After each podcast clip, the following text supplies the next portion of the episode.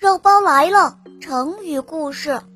今天我们来讲“百折不挠”。在东汉时期，官员乔玄品行端庄，嫉恶如仇。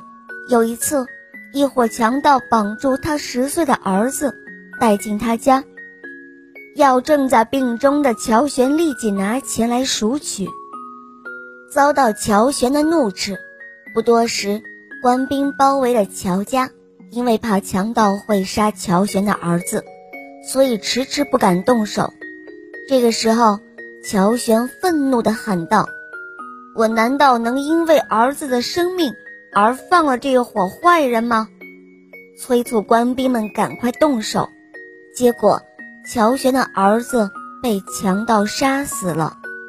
人们称赞乔玄百折不挠，始终保持节操。折，就是挫折的意思；挠是弯曲。百折不挠，形容不管经受多少挫折，绝不屈服退缩。百折不挠就是比喻意志坚强，不论受到多少次挫折，毫不动摇退缩。小朋友们。这个成语你们记住了吗？来，跟我一起念：百折不挠。